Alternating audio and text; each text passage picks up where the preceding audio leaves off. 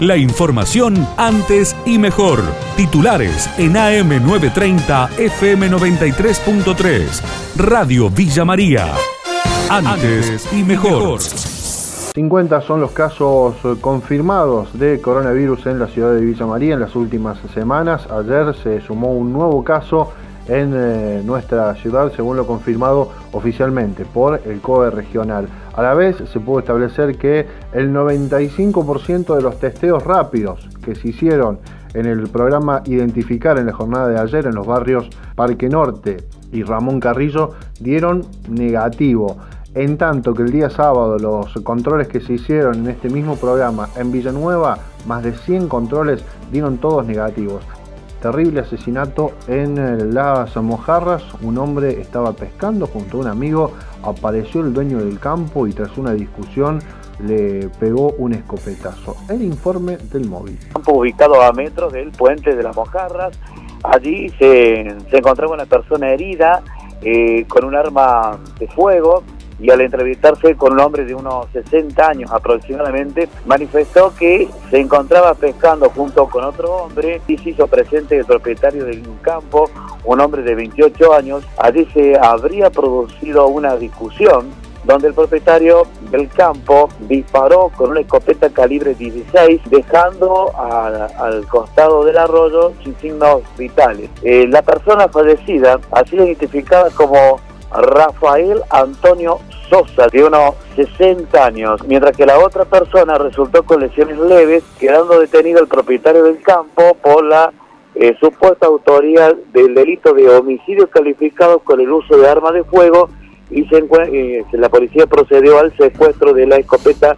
Tras eh, la manifestación de comerciantes en Marco Juárez, lograron que con la intervención del intendente municipal pudieran abrir sus puertas a partir de la jornada de hoy. El informe del colega Juan Manuel Manacero. Ya habían anunciado los comerciantes que hoy lunes abrían sus puertas sí o sí. Finalmente el COE ayer en resolución dispuso que el día miércoles abrieran los comercios en Marco Juárez. Los comerciantes igual esta mañana abrieron sus puertas. Cuando se llegó personal policial para disuadirlos del mismo, un comerciante decidió encadenarse en el local. Allí, de manera inmediata, concurrieron más de 400 comerciantes autoconvocados, los que al ritmo de los aplausos y de cánticos en contra del gobierno provincial y local y también de la policía, hicieron desistir el operativo policial.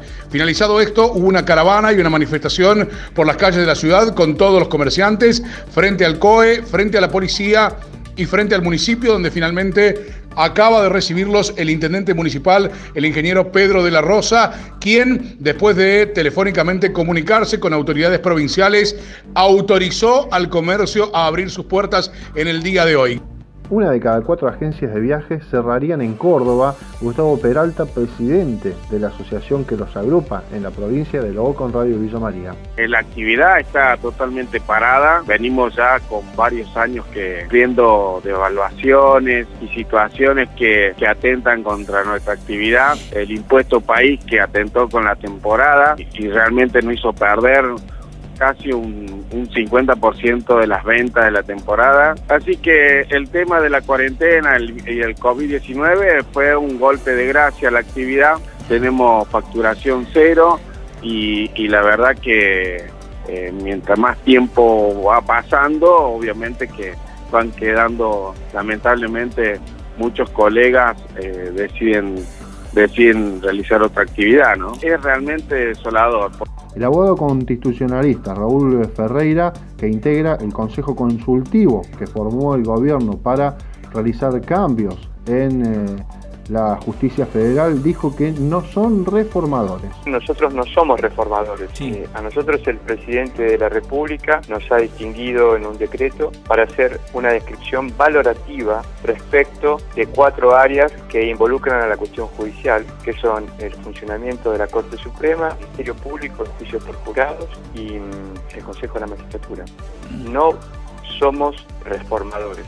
El presidente nos ha pedido una descripción valorativa y allí nosotros vamos a tener que hacer un análisis de la totalidad de las reglas que, legales y las constitucionales y además cada uno de nosotros hará una valoración respecto del funcionamiento de estas cuatro instituciones que le acabo de mencionar. Eh, está contemplado en el propio decreto que la comisión, el Consejo Consultivo, eh, podrá emitir sus opiniones eh, por, mayoría y eventualmente, ojalá sea por unanimidad, y eventualmente que no participe hará su incidencia.